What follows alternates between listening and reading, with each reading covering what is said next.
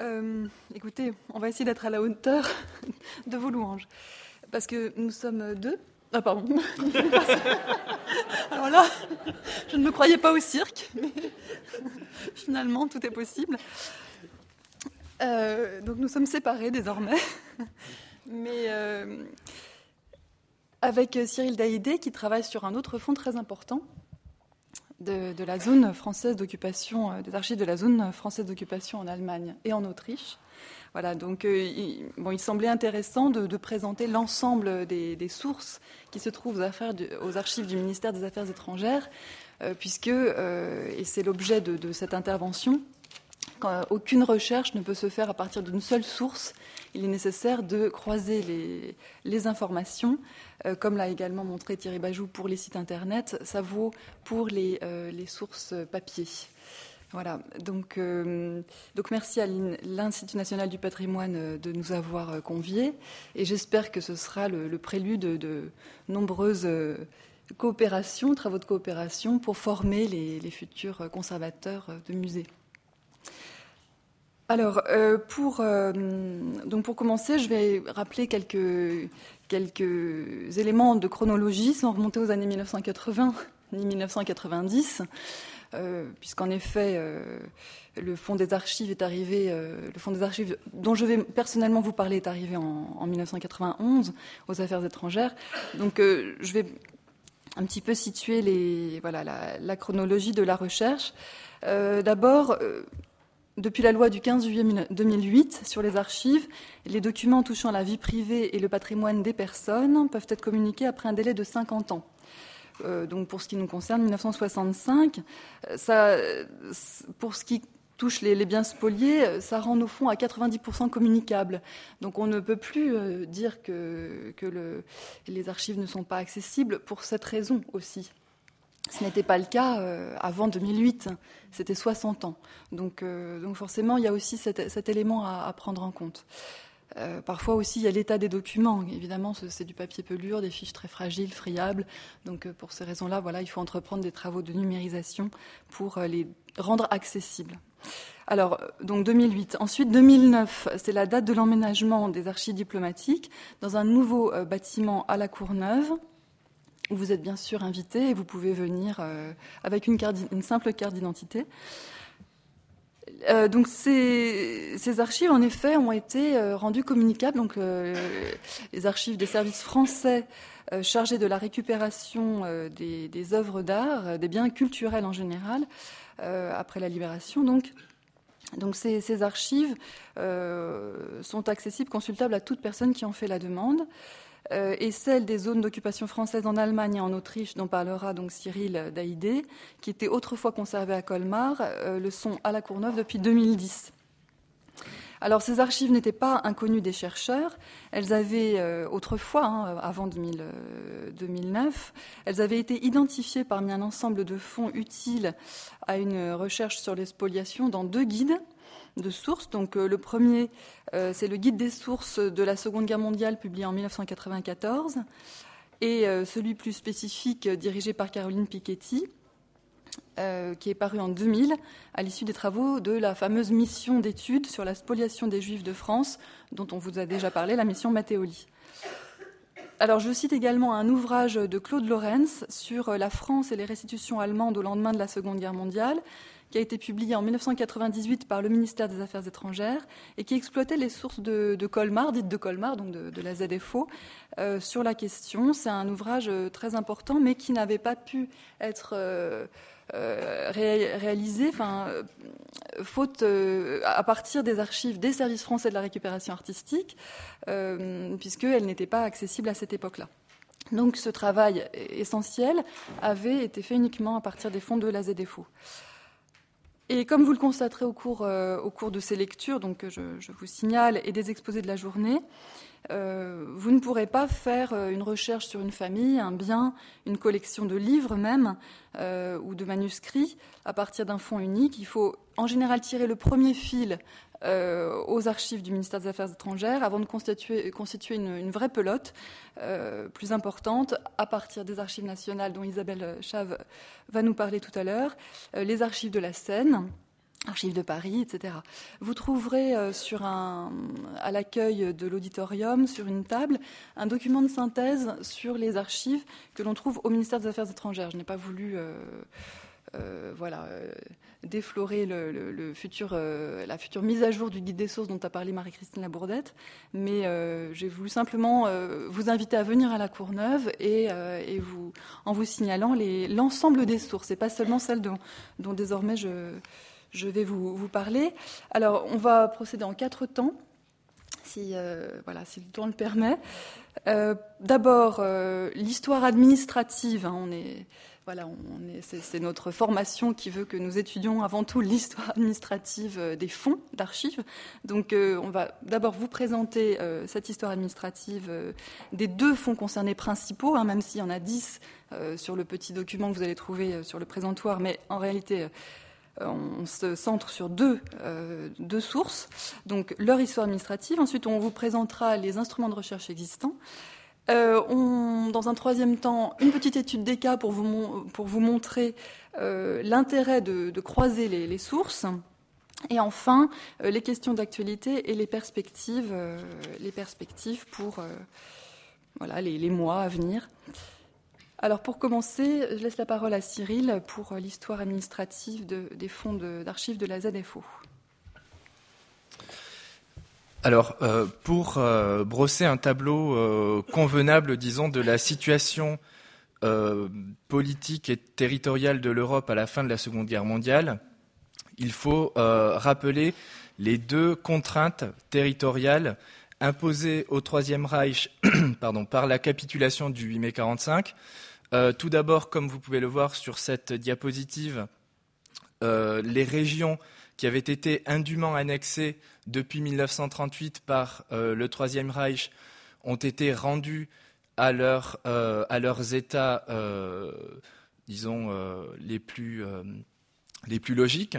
on voit notamment que l'Allemagne et l'Autriche ont été séparées, puisque depuis 1938, elles, étaient, euh, elles formaient un ensemble, un ensemble unique. L'Alsace et la Moselle ont été euh, rendues à la France. La Carniole et la Styrie au sud ont été rendues à la Yougoslavie. Les Sudètes, la Bohème et la Moravie ont été rendues à la Tchécoslovaquie. Euh, la Pologne a récupéré toute la frange à l'ouest euh, constituée par la Poméranie, le Brandebourg, la Silésie et euh, la Prusse orientale. Et enfin, l'URSS a récupéré Kaliningrad. Euh, ces récupérations territoriales s'inscrivent dans la même idée de démembrement du Reich et de restitution que les œuvres d'art, bien que ce soit évidemment pas comparable. La deuxième, la deuxième contrainte territoriale, c'est que les quatre alliés, à savoir les États-Unis, la Grande-Bretagne, l'URSS et la France, se sont partagés l'Allemagne et l'Autriche en zone d'occupation. À l'intérieur de sa zone, chaque occupant était chargé de veiller au redressement économique et à la rénovation morale. C'est évidemment un, programme extrêmement, euh, ambitieux. Euh, concrètement, les autorités d'occupation euh, devait assurer la relance industrielle de l'Allemagne et de l'Autriche, mais en veillant que cette relance industrielle ne soit pas mise au service d'un, réarmement qui pourrait préparer une, nouvelle guerre. Ces autorités devaient également veiller à la reprise démographique, qui passe évidemment par une, agriculture et une économie restaurée, mais également euh, au contrôle de la vie politique. Et on sait que les partis euh, politiques et les syndicats ont été, extrêmement euh, encadrés par les autorités d'occupation. J'en viens maintenant à, ce qui nous intéresse de façon plus concrète, mais il semblait que ce petit rappel historique était utile. En matière précisément de restitution des patrimoines spoliés au niveau de la zone française d'occupation, eh bien, nous trouvons des administrations à trois échelons euh, superposés. L'échelon supérieur, c'est euh, l'échelon quadripartite, euh, c'est-à-dire qui réunit les quatre alliés, et c'est le GFCC qui siégeait à Berlin. Il a été remplacé en 1948 par la Haute Commission alliée, qui était désormais tripartite, puisque les soviétiques ont souhaité marquer leur désapprobation vis-à-vis des choix faits par les trois autres alliés. En dessous de cet échelon interallié se trouvait non pardon à l'intérieur de cet échelon euh, interallié se trouvait une division des réparations et restitutions qui était elle aussi basée à Berlin et euh, dont une partie euh, était constituée par des administrations françaises. À l'échelon maintenant national, vous trouviez déjà au ministère des Affaires étrangères un commissariat général aux affaires allemandes et autrichiennes qui était chargé de piloter depuis Paris la politique euh, française dans la zone d'occupation. Vous trouviez également en Allemagne et en Autriche euh, des échelons qu'on pourrait qualifier de nationaux au sein du gouvernement militaire de la zone française d'occupation, qui est ensuite devenu le Haut Commissariat de la République française en Allemagne et en Autriche à l'intérieur de chacun de ces hauts commissariats, donc aussi bien en Allemagne qu'en Autriche, mais toujours dans le cadre de la zone française d'occupation, euh, plusieurs directions étaient compétentes en la matière. La direction euh, pour l'Allemagne, la direction générale des affaires économiques et financières et la direction générale des affaires culturelles. Au sein de ces services se trouvait une direction des réparations et des restitutions qui traitait précisément des questions dont il est, euh, que, nous, que, nous, abordons aujourd'hui.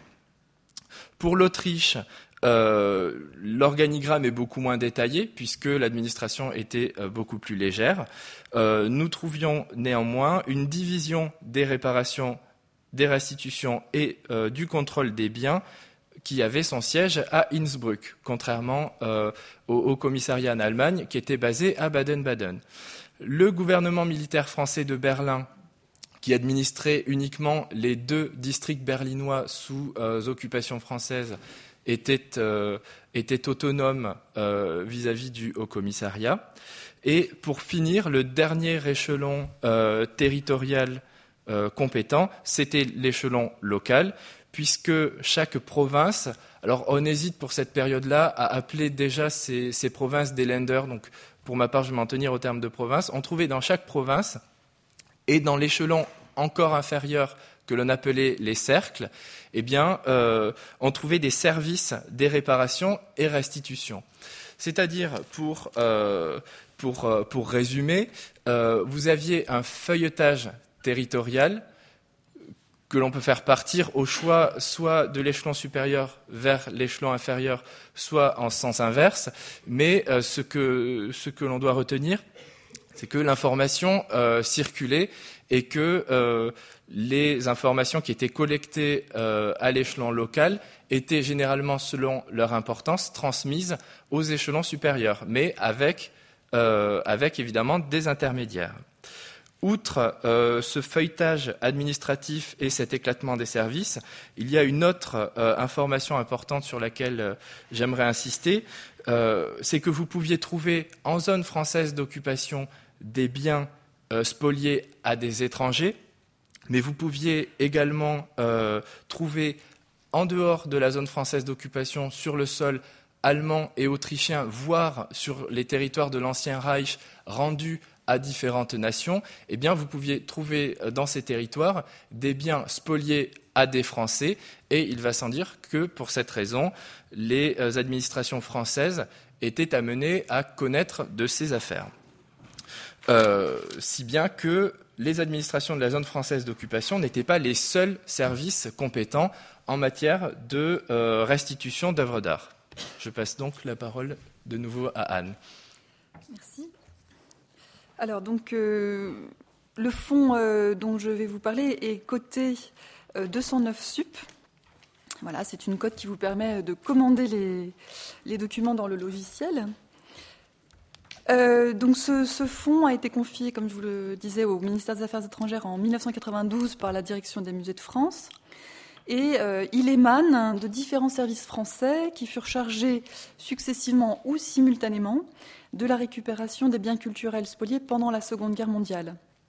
Ces services avaient des ministères de tutelle variés, la commission de récupération artistique, installée à Paris, elle était sous la responsabilité du ministère de l'Instruction publique.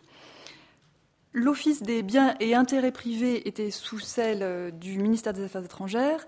Les services relevant du gouvernement français d'occupation en Allemagne, comme le Bureau central des restitutions, euh, qui se trouvait donc en zone française à Baden-Baden, appartenaient à la division des réparations et restitutions du commandement en chef français en Allemagne.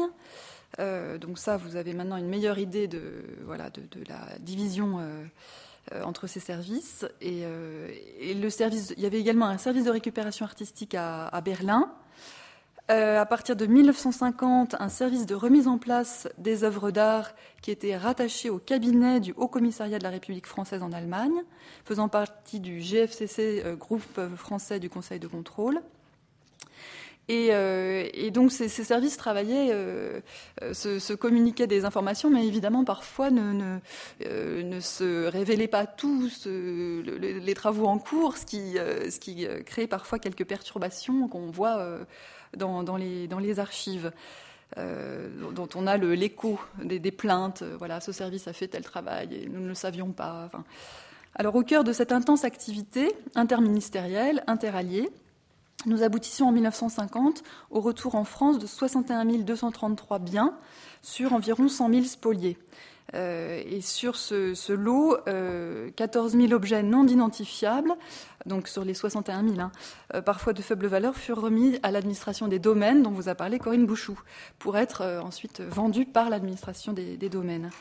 Voilà, donc, donc au cœur de cette activité, alors là, les chiffres que je vous donne, c'est des chiffres qu'on aime dire parce qu'ils sonnent justes, ils sonnent bien, mais évidemment, on ne peut pas savoir exactement combien de biens euh, ont, réellement été, on n'a pas 100 000 objets, c'est un peu un ordre de grandeur.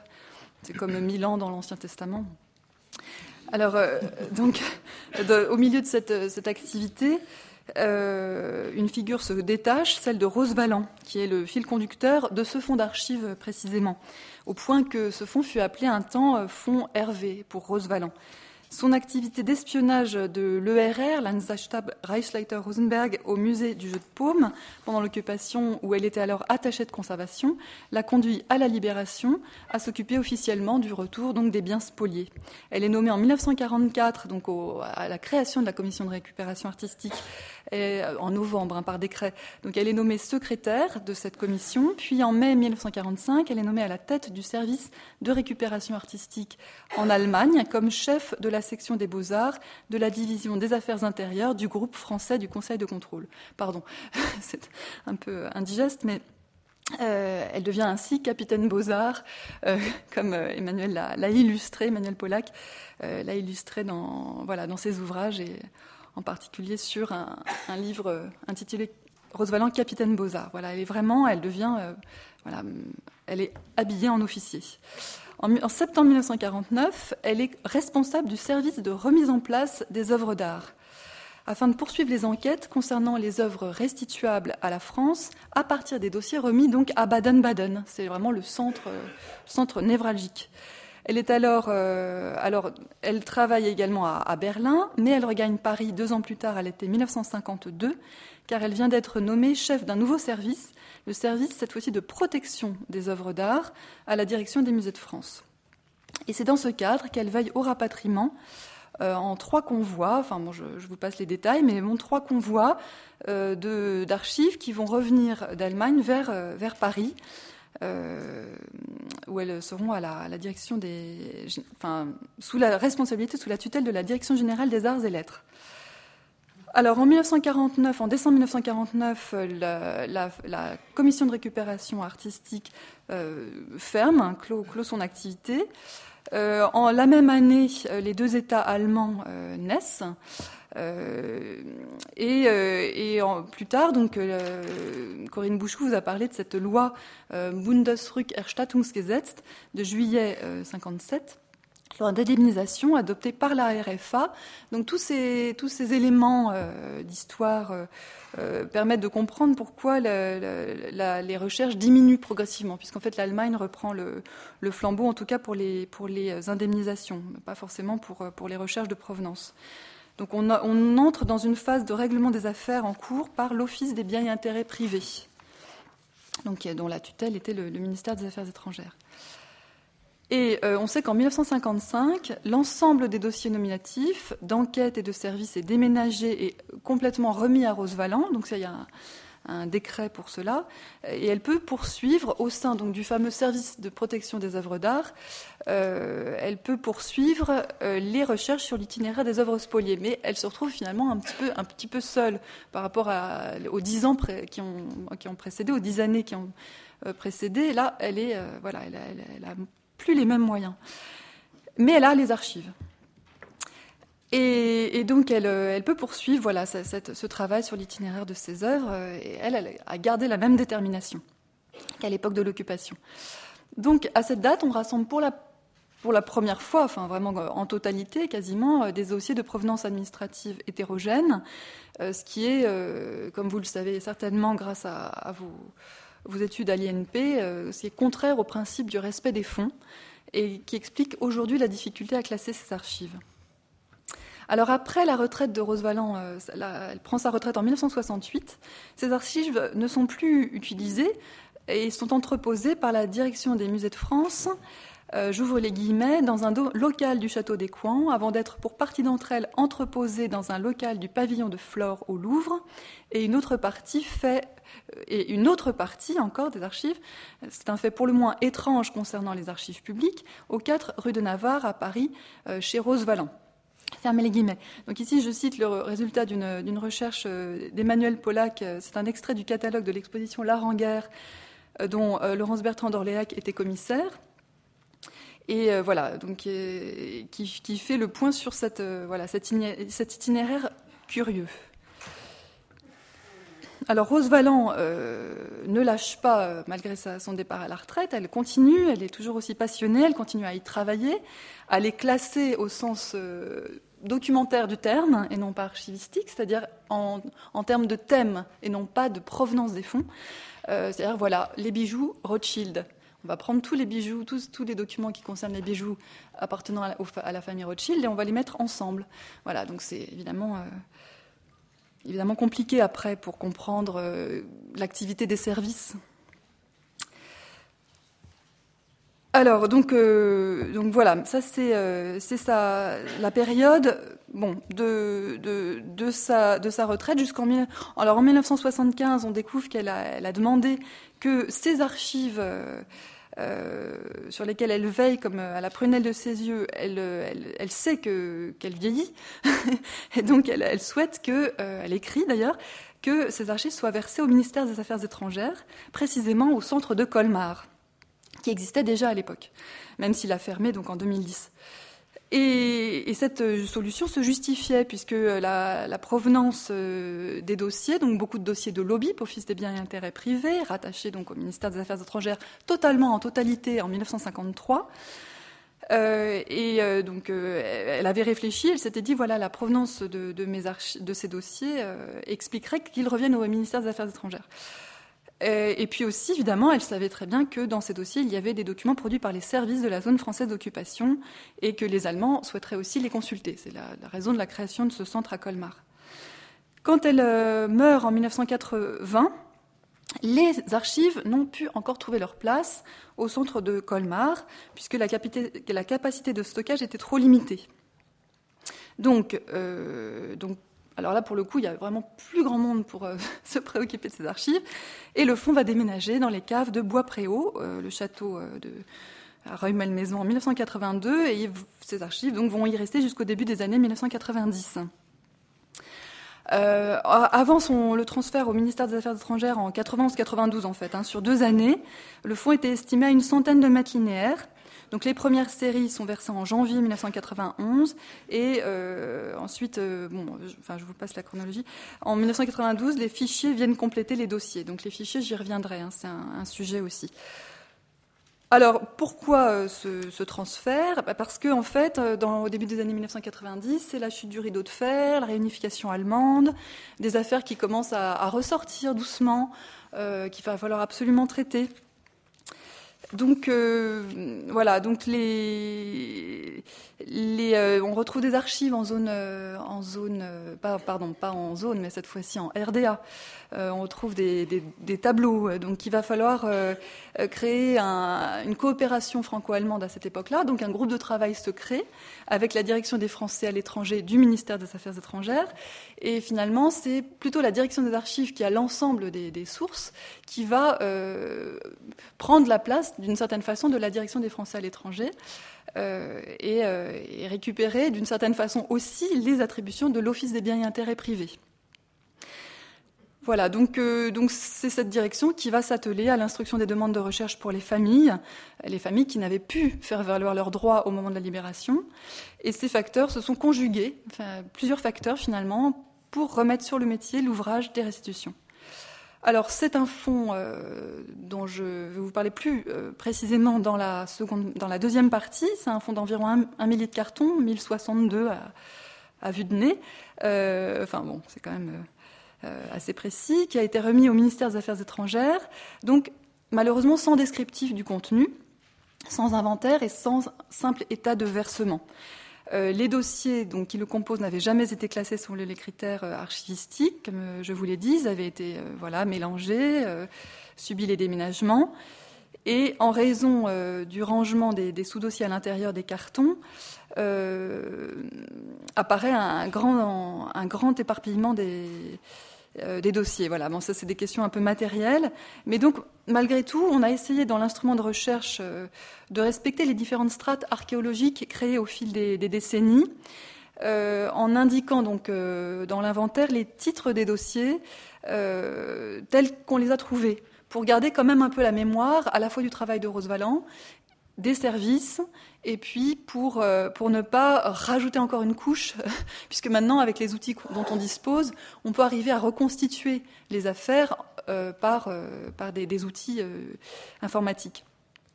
Voilà, donc, donc on, a, on a respecté le, fonds que nous a, que nous a versé la direction des musées de France avec des séries portées sur les dossiers, des séries A, B, C, D, P et R. Euh, voilà, on saura peut-être un jour euh, à quoi ça correspond. Euh, on a récupéré aussi des dossiers nominatifs très importants, environ 2000, plus de 2000. mais j'y reviendrai bien sûr plus en détail tout à l'heure.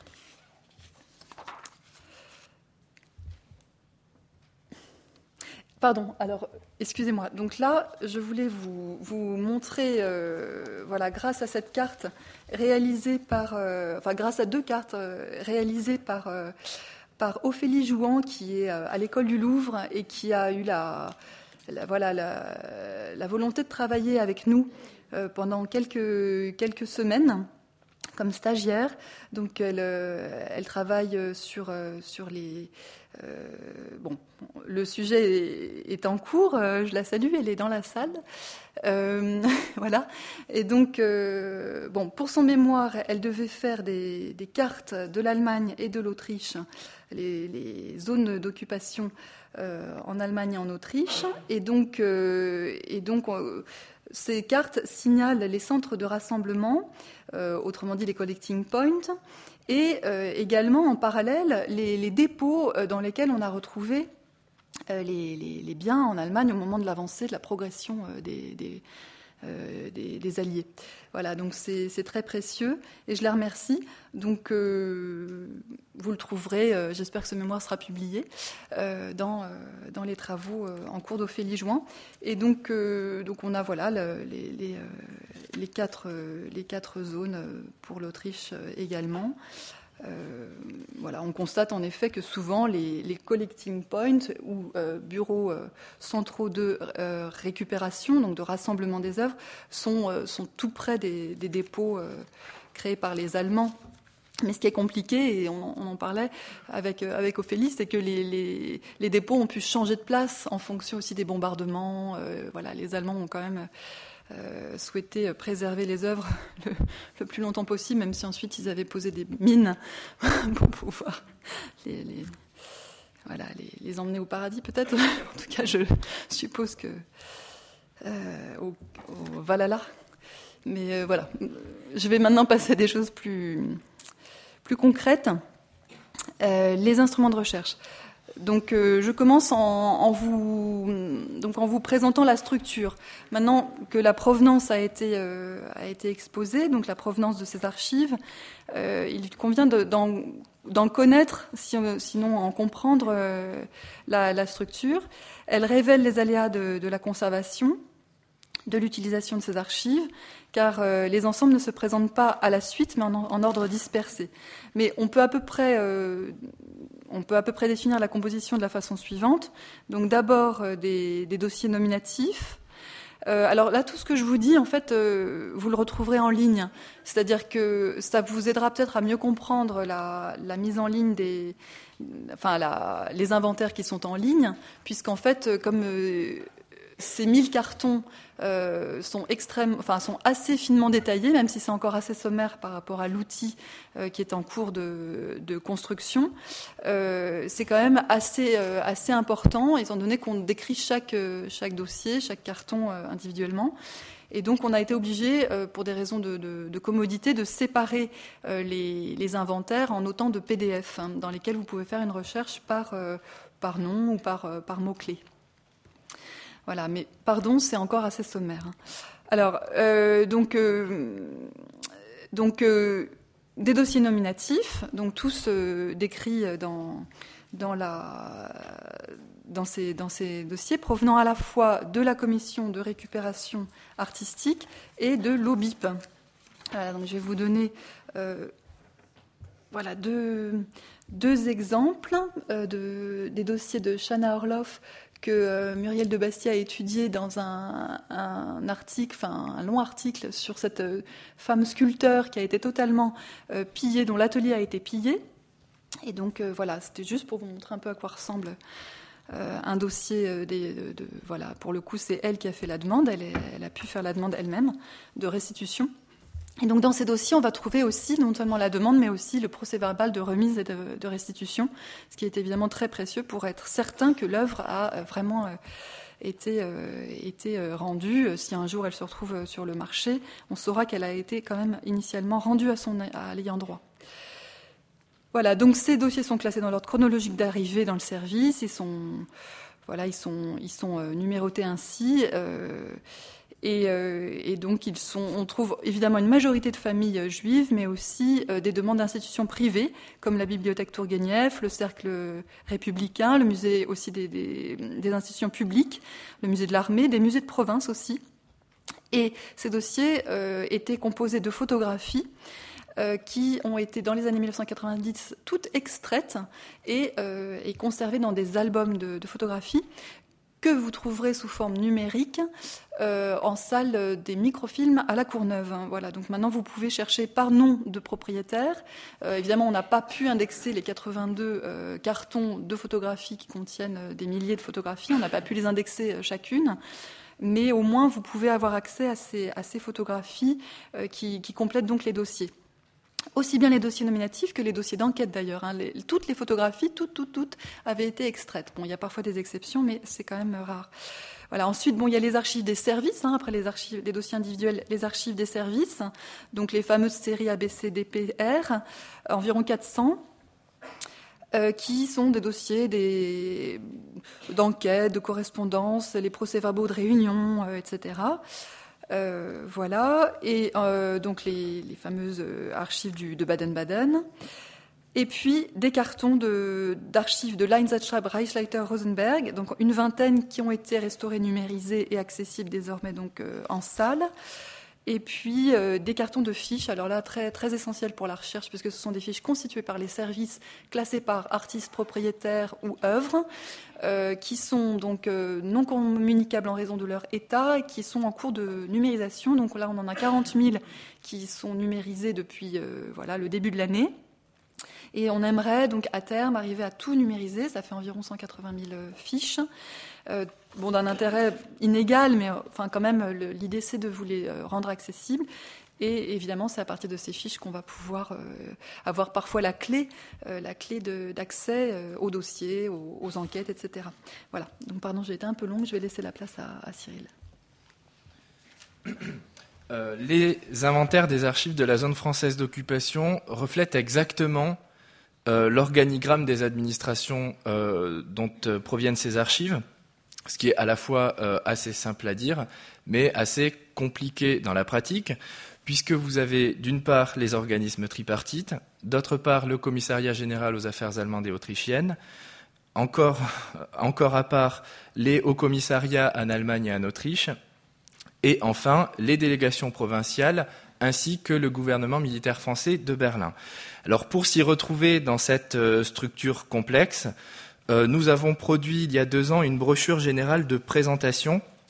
Donc ce que vous voyez euh, à l'écran actuellement, c'est une capture d'écran de la première page de cette brochure. Vous trouverez le lien de téléchargement sur Internet en bas de l'écran. C'est euh, à l'heure actuelle notre moyen de communication euh, le, plus, euh, le plus précis et, le plus général sur ces fonds-là. Alors, les deux informations importantes que, que je voudrais, sur lesquelles je voudrais insister au sujet des inventaires de la ZFO, d'une part, c'est qu'au printemps, au printemps si tout va bien, tous ces inventaires euh, seront mis en ligne sur notre nouveau site internet, c'est-à-dire quel que soit euh, l'échelon euh, administratif, vous pourrez accéder librement depuis chez vous à ces inventaires. Ce sera, ce sera une avancée importante pour nous. La deuxième information, c'est que d'ici l'automne, encore une fois, si tout va bien, nous souhaitons mettre à jour le guide des sources sur les spoliations et les restitutions, euh, notamment pour les documents qui relèvent de ces fonds-là, puisque euh, Claude Lorenz, dans son, euh, dans son livre de 1998, avait fait un, premier travail de recensement, mais nous avons trouvé par la suite, en reprenant les inventaires, des codes d'archives qui lui avaient échappé et dont il est tout à fait capital de, euh, de leur faire euh, la publicité qu'elles méritent. Euh, je précise également, là c'est la, petite minute publicitaire, que les archives diplomatiques sont sur Facebook et que nous utilisons, en attendant d'avoir notre nouveau site internet, nous utilisons ce réseau social pour permettre à nos abonnés de suivre l'activité du service, notamment les classements, les inventaires, les publications et les colloques. Voilà, ce qui permet à nos, abonnés de se tenir informés et euh, d'être euh, informés quand un fonds qui n'était pas inventorié le devient et euh, de pouvoir euh, télécharger l'inventaire en ligne, ce qui facilite quand même grandement la recherche. J'allais terminer avec cette présentation des inventaires et afin d'illustrer le contenu des archives que nous venons de présenter, nous avons euh, décidé de vous proposer une, étude de cas concrète. Euh, on, fera, on fera bref, je vous promets, et je repasse la parole à ma collègue. Oui, donc en effet, euh, c'est une affaire qui est intéressante parce qu'elle a, elle a, vous la trouvez en ligne sur le site Légifrance. Euh, le Conseil d'État, en effet, le 30 juillet 2014, a rendu une décision euh, concernant en fait un refus de restitution de MNR. Donc ça peut paraître choquant euh, à première vue, évidemment, puisque l'objectif est de les rendre, mais en l'occurrence, il a été jugé. donc c'est une affaire qui, de toute façon, dont le jugement avait été rendu déjà en 2007. Enfin, il y avait eu pas mal de il y a eu pas mal d'étapes avant d'en arriver au Conseil d'État, donc à la dixième euh, sous-section du, enfin, dixième section du sous-section du contentieux, euh, qui euh, donc merci, a, confirmé cette, cette, ce refus de, restitution du tribunal administratif. Ce refus avait été validé en cours administratif d'appel et donc à nouveau validé avec un, arsenal euh, d'arguments euh, très, très pesés, euh, donc validé par, par le, Conseil d'État. Bon, alors, les requérants, enfin, en l'occurrence, c'était des, des, Autrichiennes qui souhaitaient récupérer trois œuvres classées en art graphique, hein, REC, REC, qui, qui donc appartenaient, enfin, avaient été achetées par, euh, euh, leur grand-père, je crois. Et donc, euh, ce sont trois, dessins, donc de Daumier, de Van Nootstad et, de Goya, qui en réalité avaient été achetés en 1940 et 1941 par, par Friedrich Welz. Voilà, qui, était, qui travaillait pour la Landesgalerie de Salzbourg. Et, donc ces œuvres ont été achetées donc à une époque où il pouvait aussi y avoir beaucoup de, ventes forcées. et donc pour cette raison-là, pour résumer, hein, puisque euh, il a été jugé euh, nécessaire de conserver euh, les dessins dans les, les, collections de, de, MNR, donc dans les collections des musées. Donc Thierry Bajou peut en témoigner. Il a également témoigné, il a également apporté des, éléments probants dans cette, dans cette requête et dans cette, ce jugement. Et, et, donc ce, ce ces œuvres vont rester à la disposition des ayants droit de la euh, période de la Seconde Guerre mondiale. Euh, donc il n'était pas question de, rendre à, des personnes, même si l'œuvre avait été achetée, euh, même si on avait voilà la la trace de cet achat. Euh, en plus, leur grand-père avait menti, avait dit que, le, dessin, l'un des dessins avait brûlé pendant les bombardements, alors qu'en réalité on l'avait retrouvé. Donc déjà, mauvaise foi. Enfin, tous, ces, tous ces éléments ont, vraiment permis de, construire une argumentation euh, euh, très solide et qui fait jurisprudence. Enfin, je, regarde Corinne Ashkovitz pour chercher son, son, assentiment, parce que bon, je ne suis pas non plus très au fait des affaires juridiques et j'espère que Philippe Barba euh, n'est plus dans la salle, puisqu'il est également un éminent juriste. Mais euh, voilà, euh, donc donc c'est une affaire intéressante aussi parce que le Conseil d'État a considéré que ce refus de restitution pouvait passer en cours, enfin devant un tribunal administratif, que c'était de la compétence du Conseil d'État d'en juger. Voilà. Au début, c'était pas évident hein, de remonter jusqu'au Conseil d'État pour une affaire de non-restitution. Mais voilà, c'est monté au Conseil d'État. Le Conseil d'État a accepté d'étudier le cas. Et désormais, donc, vous avez le détail, euh, pas les noms, euh, qui, ont été anonymisés. Donc, les personnes ont été anonymisées, mais au moins, voilà, quelques éléments pour comprendre. Et donc, nous sommes intervenus euh, Affaires étrangères euh, puisque nous avions des, euh, des, documents qui, qui, qui signalaient ces trois œuvres. D'accord. Voilà. Donc voilà, il y avait des, archives dans les fonds des services français de la récupération artistique. Donc l'inventaire des acquisitions faites par ce monsieur Valls qui travaillait donc pour, pour l'Autriche. Euh, et, également donc chez, euh, dans les fonds dits de Colmar, donc de zone française d'occupation, des fiches dont euh, Cyril va, va, nous parler. Très rapidement. D'accord. ce, que, ce que vous voyez à l'écran actuellement, c'est un échantillon des fiches d'œuvre. Alors ces fiches d'œuvre, nous en avons, nous en avons plusieurs centaines dans les archives de la zone française d'occupation. Comme vous pouvez voir, euh, elles sont classées par artiste, donc par, euh, par, ordre alphabétique du patronyme de l'artiste, mais vous trouvez également la technique, en l'occurrence dessin, le titre s'il est connu, les dimensions, euh, la localisation, le nom du propriétaire, des observations concernant la restitution qui sont, qui sont en bas de la fiche, et surtout vous trouvez un numéro de dossier qui est en haut à gauche. Ce numéro de dossier vous renvoie vers un autre type de document qui est lui aussi conservé dans les archives de la ZFO et qui est le dossier d'affaires lui-même. Et donc le numéro de dossier, c'est le numéro du dossier d'affaires. À l'intérieur de ce dossier d'affaires. D'accord, d'accord, très bien. Désolé, mais c'est mon rôle de présidente. Nous avons aussi des, euh, des dossiers d'affaires à ce, à ce sujet. Très bien.